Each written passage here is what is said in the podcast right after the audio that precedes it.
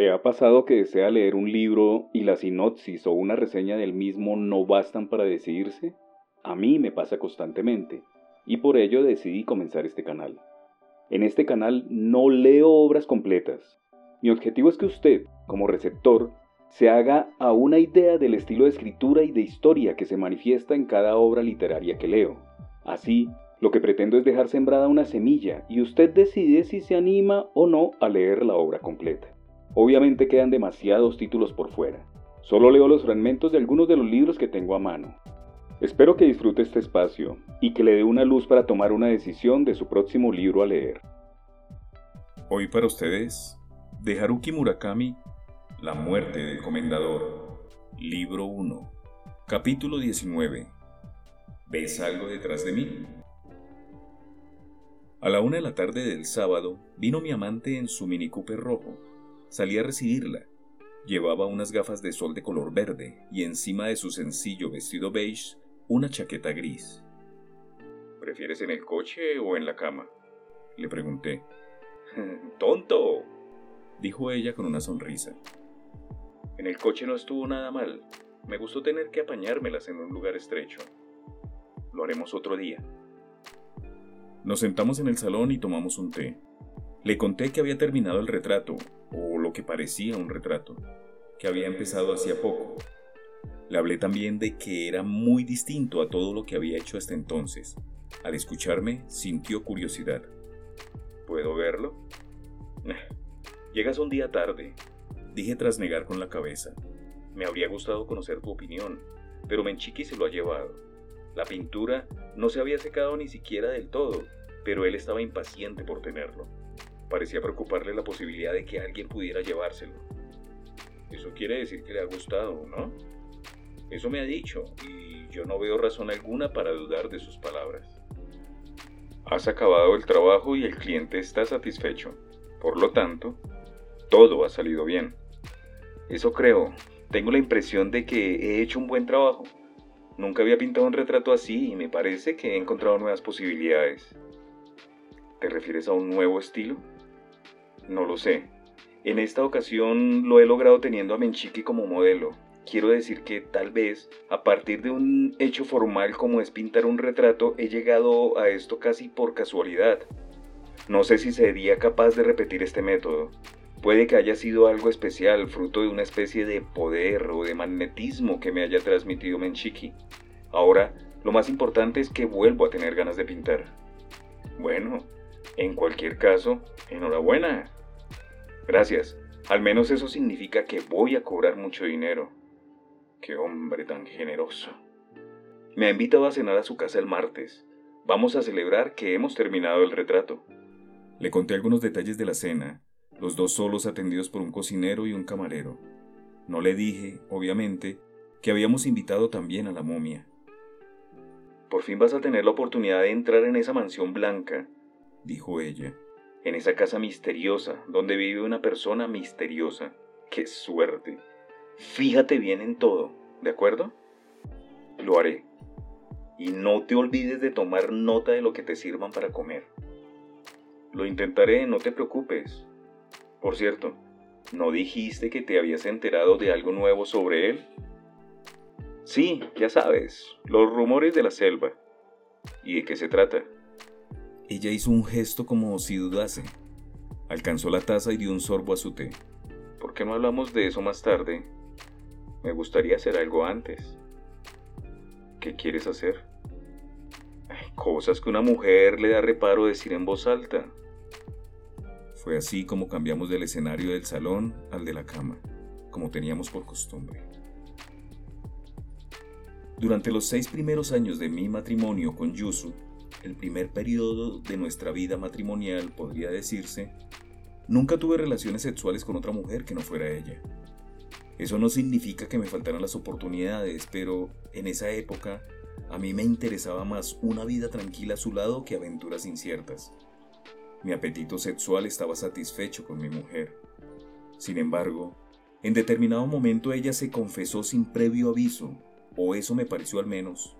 Lo siento mucho, pero no me siento capaz de seguir viviendo contigo.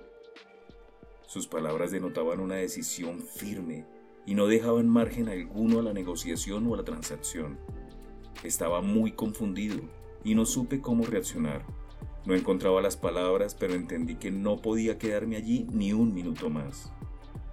Recogí las cosas imprescindibles, las metí en mi viejo Peugeot 205 y me marché a vagabundear por la región de Tohoku y por Hokkaido, donde aún hacía frío a pesar de ser principios de primavera, hasta que el coche dijo basta. Mientras viajaba, me acordaba de todas las noches del cuerpo de Yusu, de todos y cada uno de los pliegues y rincones de su piel. Recordaba sus reacciones cuando la tocaba en determinados lugares, de los distintos tonos de su voz.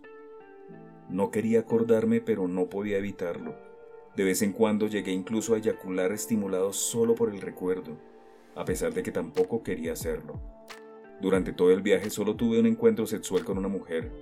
Pasé una noche con una desconocida debido a una extraña e incomprensible circunstancia. No lo busqué. Sucedió en una pequeña ciudad costera de la prefectura de Miyagi. Creo recordar que estaba muy cerca del límite con la prefectura de Iwate. Pero no estoy seguro, porque entonces me movía mucho y pasaba por ciudades más o menos parecidas a las que no retenía el nombre.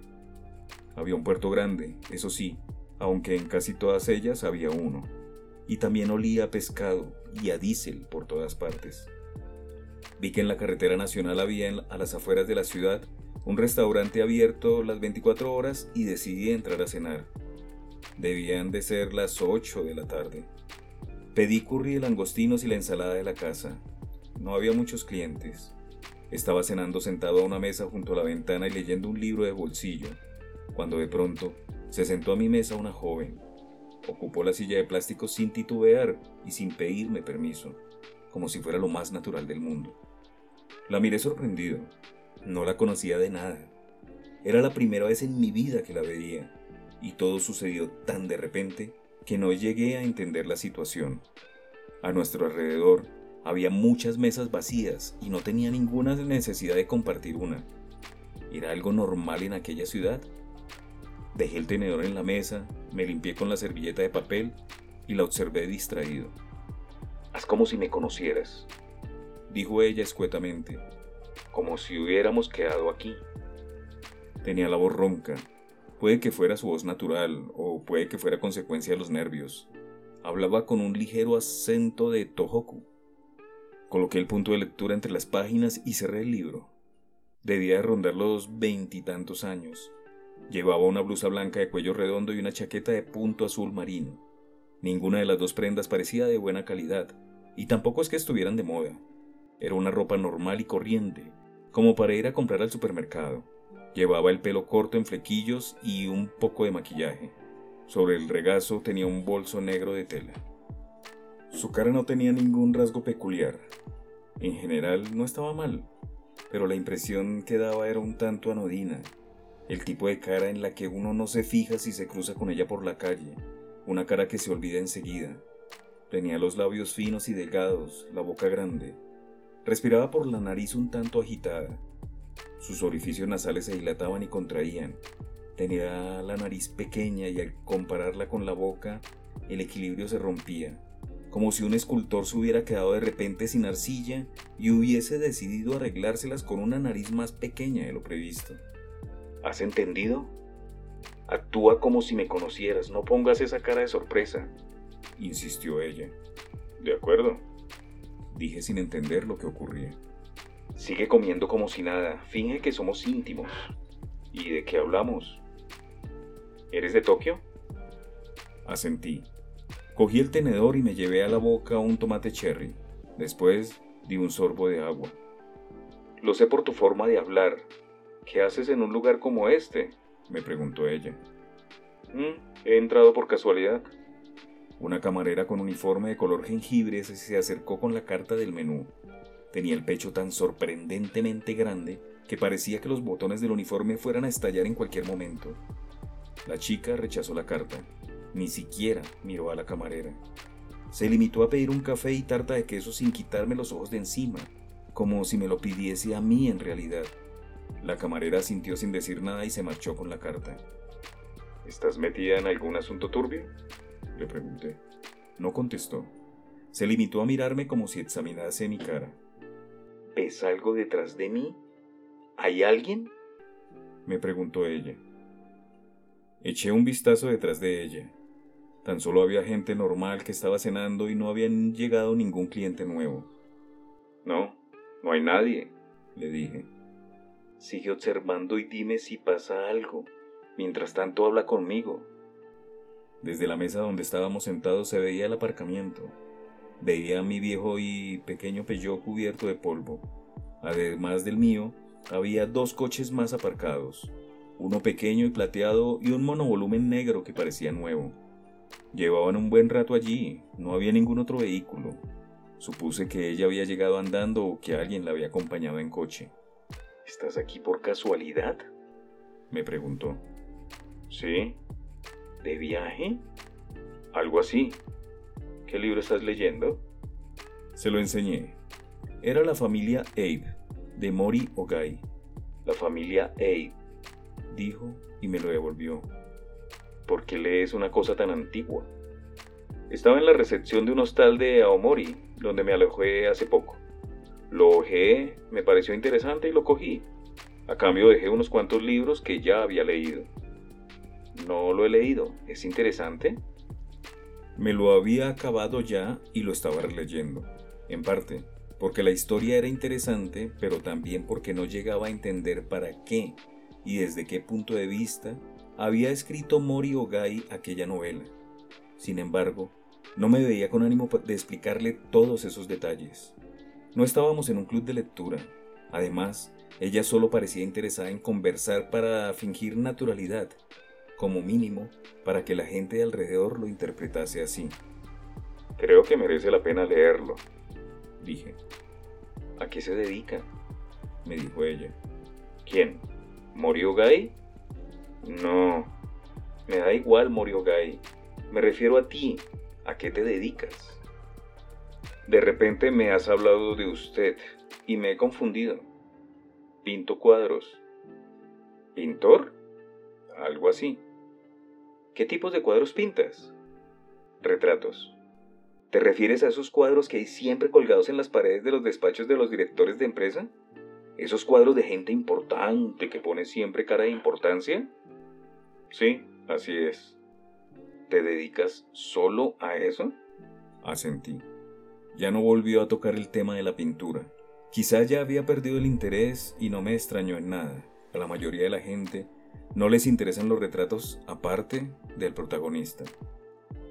En ese momento se abrió la puerta automática del restaurante y entró un hombre alto de mediana edad. Llevaba una chaqueta de cuero negro, una gorra también negra con el logotipo de una marca de golf. Miró a su alrededor y eligió una mesa que se hallaba dos metros más allá de donde estábamos sentados nosotros. Se sentó de cara hacia mí, se quitó la gorra, se pasó la mano un par de veces por el pelo y miró atentamente el menú que le había dado la camarera de pecho grande. Tenía el pelo entrecano, corto, era delgado y moreno, y su frente se veían unas profundas arrugas onduladas. Ha entrado un hombre, le dije. ¿Cómo es? Le expliqué a grandes rasgos su aspecto. ¿Puedes dibujarlo? ¿Quieres decir un retrato? Sí, eres pintor, ¿o no? Saqué un pequeño cuaderno de mi bolsillo y esbocé la cara del hombre con un portaminas. Incluso le añadí algunas sombras. Mientras dibujaba, ni siquiera me hizo falta mirarle. Soy capaz de entender y memorizar los rasgos de una persona de un solo vistazo. Le entregué el dibujo a la chica, lo cogió, entornó los ojos y lo observó un rato, como un empleado de banca examinando en detalle una firma sospechosa en un cheque. Después lo dejó encima de la mesa. Dibujas muy bien, dijo aparentemente impresionado. Es mi trabajo. ¿Conoces a ese hombre? No dijo nada. Se limitó a mover la cabeza de un lado a otro. Siguió con los labios apretados sin cambiar de expresión. Dobló el dibujo en cuatro y se lo guardó en el bolso. No entendía por qué lo hacía. Hubiera bastado con arrugar el papel y tirarlo por ahí. No lo conozco, dijo ella. ¿Pero te sigue o algo así? Ella no contestó. La camarera trajo el café y la tarta de queso. La chica no dijo nada hasta que se marchó. Separó un trozo de la tarta moviendo el tenedor a derecha e izquierda varias veces encima del plato, como un jugador de hockey sobre el hielo, calentando antes de empezar un partido. Luego se metió el trozo en la boca y masticó sin gesticular. Echó un poco de leche en la taza y dio un sorbo al final al café. Apartó el plato con la tarta como si ya no quisiera más. En el aparcamiento había un coche nuevo, un todoterreno de color blanco. Era un coche alto y robusto, con unas buenas ruedas. Debía ser del hombre que acababa de entrar. Estaba aparcado de frente. La rueda de repuesto colgaba del maletero y llevaba una funda con el logo del modelo, Subaru Forester. Terminé de comerme el curry con langostinos. La camarera se acercó a retirar el plato y le pedí un café. ¿Viajas desde hace mucho? Sí, hace tiempo. ¿Es interesante viajar? Yo no viajaba porque fuera interesante. Esa era la respuesta adecuada. Pero si le decía eso, tendría que enredarme en una explicación larga y complicada. Más o menos, le dije. ¿Hablas poco? Me miraba como si tuviese delante un animal extraño. Dependía de con quién hablase. Ese era, de nuevo, la respuesta correcta. Y una vez más decírselo tal cual me habría exigido extenderme en explicaciones. La camarera me sirvió el café y me lo tomé. Sabía a café, pero no estaba bueno. Para consolarme, me dije que era café y que estaba caliente. No entró ningún cliente más. El hombre de pelo entrecano con la chaqueta de cuero pidió una hamburguesa con arroz. Tenía una voz penetrante. Por los altavoces sonaba Full on the Hill, interpretada por una orquesta de cuerda. No recordaba si la canción la había compuesto John Lennon o Paul McCartney. Supuse que había sido John Lennon. Me dedicaba a pensar en cosas irrelevantes. No sabía qué hacer. ¿Has venido en coche? me preguntó ella. Sí. ¿Cuál es? El pello rojo. ¿De dónde es la matrícula? De Chinagagua. Al oírlo, frunció el ceño como si tuviera recuerdos desagradables asociados a un pello rojo con matrícula de Chinagagua. Estiró las mangas de su chaqueta de punto y comprobó que los botones de la camisa estaban cerrados. Después se limpió los labios con la servilleta de papel. Vámonos, dijo de repente. Bebió medio vaso de agua y se levantó de la mesa. Dejó el café y la tarta a medias, como si hubiera ocurrido algo grave antes de terminárselos. No sabía a dónde iba, pero me levanté tras ella. Cogí la cuenta que estaba encima de la mesa y pagué en la caja. Me hice cargo de su consumición sin que me diera las gracias. Tampoco hizo gesto de ir a pagar. Cuando nos íbamos del restaurante, el hombre de mediana edad con pelo entrecano comía su hamburguesa sin mostrar especial interés por ella o por mí. Levantó la cabeza y nos miró, pero nada más. Enseguida volvió a concentrarse en su plato y siguió comiendo con cara inexpresiva. La chica no le miró en ningún momento. Cuando pasaba por delante del Subaru Forester blanco, me llamó la atención una pegatina con el dibujo de un pez en el parachoques trasero. Supuse que era un pez espada. No me podía imaginar la razón de poner una pegatina de un pez espada en el coche. Quizás era un pescador o algún aficionado a la pesca. Ella no dijo a dónde quería ir. Tan solo se sentó a mi lado y se limitó a darme sencillas indicaciones. Parecía conocer bien el lugar, como si fuese su ciudad natal o viviese allí desde hacía mucho tiempo. Seguí sus indicaciones. Después de circular por la carretera nacional durante un rato, llegamos a un hotel de citas anunciado con llamativas luces de neón. Aparqué y apagué el motor. Esta noche voy a dormir aquí, dijo ella como si hiciese una declaración. No puedo volver a casa. Ven conmigo. Ya tengo una habitación reservada. Me he registrado y he dejado mis cosas allí. ¿Dónde? Le di el nombre de un pequeño hotel de negocios cerca de la estación del tren. Este está mucho mejor, me dijo ella. Seguro que es una habitación anodina y pequeña como un armario. Tenía razón. Era una habitación sin gracia, solo un poco más grande que un armario. Además, no puedo entrar aquí sola porque me tomarían por puta. Ven conmigo. Pues como mínimo no es una prostituta. Pensé. Pagué una noche en la recepción, cosa que tampoco mereció ni un gesto de agradecimiento por su parte y me entregaron la llave.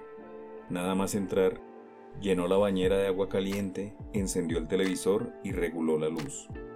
El baño era amplio y sin duda la habitación resultaba mucho más cómoda que la de uno de esos hoteles de negocios. Parecía que había estado allí en otras ocasiones, o al menos en lugares parecidos. Se sentó en la cama y se quitó la chaqueta de punto. Después la camisa blanca, la falda cruzada e incluso las medias. Llevaba ropa interior blanca y sencilla. No se veía especialmente nueva ni para una ocasión especial. Se desabrochó el sujetador con un gesto ágil lo dobló y lo dejó cerca de la almohada. No tenía el pecho ni grande ni pequeño.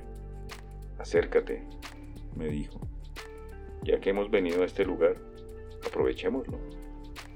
Aquella fue mi única experiencia sexual durante mi largo viaje, o más bien mientras deambulaba de aquí para allá. Fue un sexo mucho más intenso de lo que había esperado. Ella tuvo cuatro orgasmos y, por increíble que pueda parecer, todos eran de verdad. Yo eyaculé dos veces, aunque por alguna razón no sentí mucho placer. Mientras hacía el amor con ella, mi cabeza parecía estar en otra parte. Llevabas tiempo sin acostarte con nadie, ¿verdad? Me preguntó. Varios meses, confesé con toda honestidad. Se nota. ¿Y a qué se debe? Estoy segura de que tienes éxito con las mujeres. Tengo mis razones, le contesté. Pobre, dijo mientras me acariciaba el cuello. Pobrecito. Pobrecito. Repetí para mis adentros. Al decírmelo de ese modo, realmente tuve la impresión de ser un pobrecito.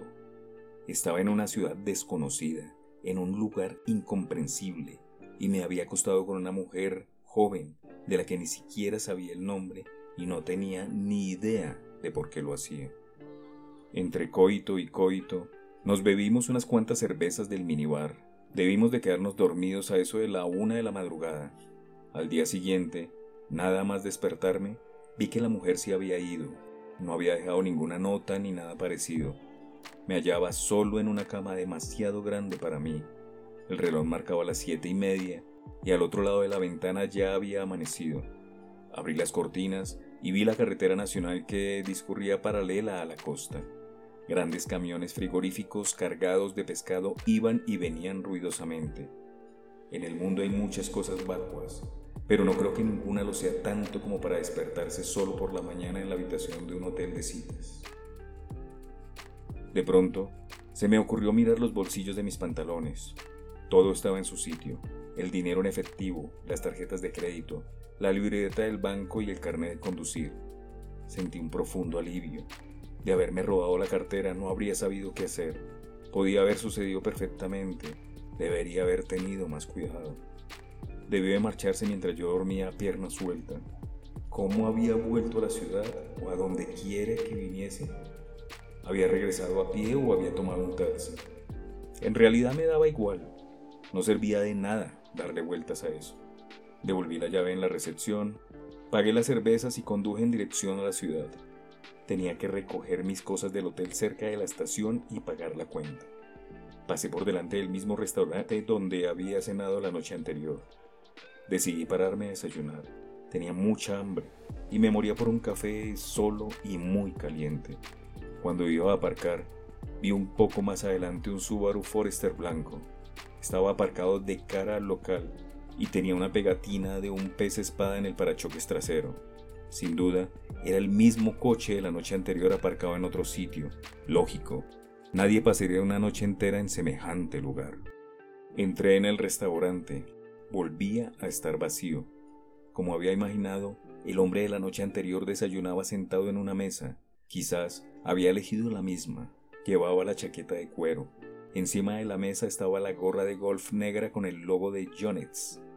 La única diferencia respecto a la noche anterior era que había un periódico doblado. El hombre tenía delante un plato con una tostada y unos huevos revueltos. Debían de habérselo servido hacía poco, porque la taza de café aún humeaba. Cuando pasé por su lado, levantó la cabeza y me miró. Sus ojos me parecieron mucho más fríos y penetrantes que la noche anterior. Incluso noté cierto reproche en ellos, o al menos eso fue lo que yo sentí. Sé perfectamente dónde estabas y lo que estabas haciendo, parecía decirme. Esa fue mi experiencia en una pequeña ciudad costera de la prefectura de Miyagi. Sigo sin entender qué quería de mí aquella mujer joven de nariz pequeña y dentadura perfecta. Tampoco sabía si el hombre de mediana edad del Subaru Forester blanco la seguía y si ella intentaba huir de él. Fuera como fuese, yo estaba allí por casualidad. Había entrado por aquel pomposo hotel de citas con una desconocida por un giro inesperado de los acontecimientos y había mantenido relaciones sexuales con ella solo durante aquella noche. Quizás ese sexo había sido el más intenso que había tenido en toda mi vida y a pesar de todo no recordaba el nombre de la ciudad. ¿Podrías traerme un vaso de agua? me pidió mi amante. Acababa de despertarse de un breve sueño después de hacer el amor. Era media tarde y estábamos en la cama. Mientras ella dormía, yo me había acordado, mientras miraba al techo, de las cosas extrañas que me habían ocurrido en aquella ciudad. Solo habían pasado seis meses, pero me daba la impresión de que habían ocurrido muchas cosas durante ese tiempo. Fui a la cocina, serví un vaso grande de agua y volví a la cama. Se bebió más de la mitad de un solo trago. Si te parece, ahora podemos hablar de Menchiki, dijo ella mientras dejaba el vaso en la mesita. De Menchiki. Las novedades que tengo sobre él, te lo dije antes. Ah, sí, sí, los rumores de la selva. Eso es. Dio otro trago de agua y continuó. Al parecer, tu amigo Menchiki pasó una buena temporada en una cárcel de Tokio. Me incorporé y la miré a los ojos. ¿En una cárcel de Tokio? Sí, una que hay en el barrio de Kosue. ¿Por qué? ¿Qué, qué delito cometió? Desconozco los detalles, pero fue por algo relacionado con dinero, con evasión de impuestos, lavado de dinero, información privilegiada o por todo ello a la vez. Le detuvieron hará unos seis o siete años. ¿Te ha dicho a qué se dedica? Sí, a algo relacionado con la información. Montó su propia empresa y al cabo de varios años la vendió por un buen precio. Me ha dicho que ahora vive el capital que ganó con la operación. Un trabajo relacionado con la información es una forma muy ambigua de hablar. Si lo piensas, en el mundo en el que vivimos apenas hay trabajos que no estén relacionados con la información. ¿Quién te lo ha contado? Una amiga cuyo marido trabaja en algo que tiene que ver con las finanzas pero no sé hasta qué punto la información es fiable. Tal vez solo sea un rumor, algo que alguien le ha dicho a alguien y esa persona me lo ha contado a mí. Pero por el tipo de historia que es, no creo que haya salido de la nada. Si ha en la cárcel de Tokio, eso quiere decir que le detuvo la fiscalía de allí. Al final le declararon inocente, pero estuvo detenido durante mucho tiempo y le investigaron a fondo. Prorrogaron varias veces su encarcelamiento y no le concedieron la libertad bajo fianza. ¿Pero ganó el juicio? Sí, le acusaron pero no lograron demostrar su culpabilidad. Mantuvo un silencio absoluto durante toda la investigación. Por lo que sé, la Fiscalía de Tokio es un cuerpo brillante y está muy orgullosa de su trabajo. Cuando apuntan a alguien buscan las pruebas, lo detienen y lo acusan. El porcentaje de culpables, una vez concluidos los procesos judiciales, es muy alto. Los interrogatorios en la cárcel no son un trago fácil de pasar. La mayor parte de los acusados se desmoronan en algún momento y terminan por firmar la declaración que les ofrecen. Mantener un silencio absoluto y salir indemne de ese proceso es imposible para una persona normal. Pero él fue capaz de superarlo, tiene una voluntad de hierro y es inteligente. Sin duda, Menchiki no era una persona corriente. Tenía una voluntad de hierro y era inteligente. La historia no acaba de convencerme, dije. Ya se trate de un delito de evasión de impuestos o de blanqueo de dinero. Una vez que la Fiscalía de Tokio detiene a alguien, los periódicos no tarden en hacerse eco y publicar la noticia. Un apellido tan peculiar como el suyo no se me habría pasado por alto. Hasta hace poco leía los periódicos a diario. No sé qué decirte.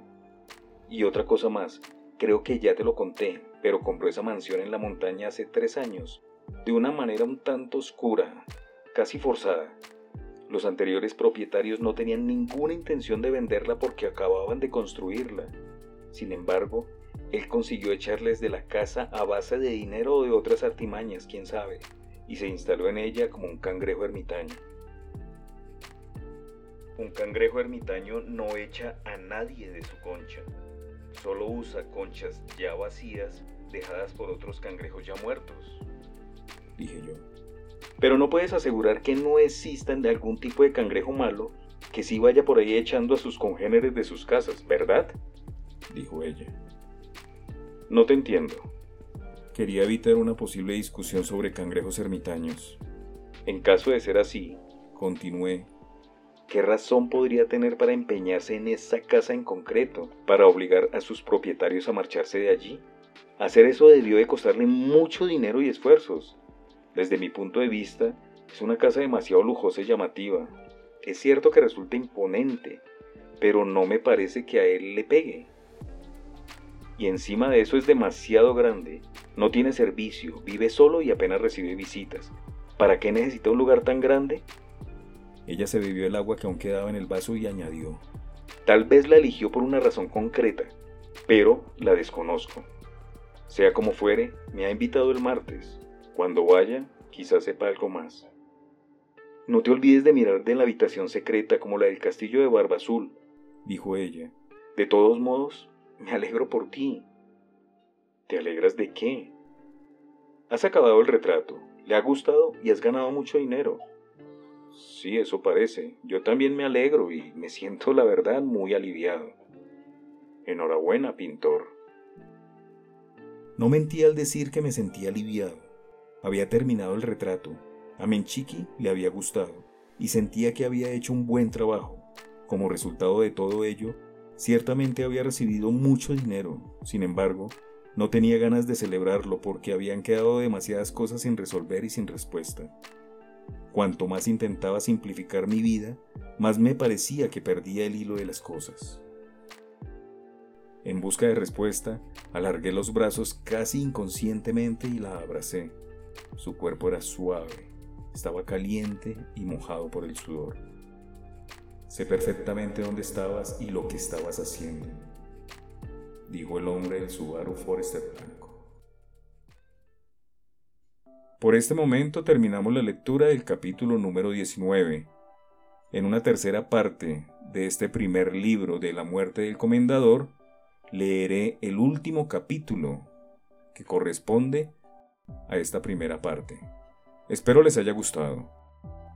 No olviden dar clic en me gusta, compartir el video con aquellas personas que usted considere lo pueden apreciar y suscribirse. Mi nombre es Alberto y mi placer es leer para usted.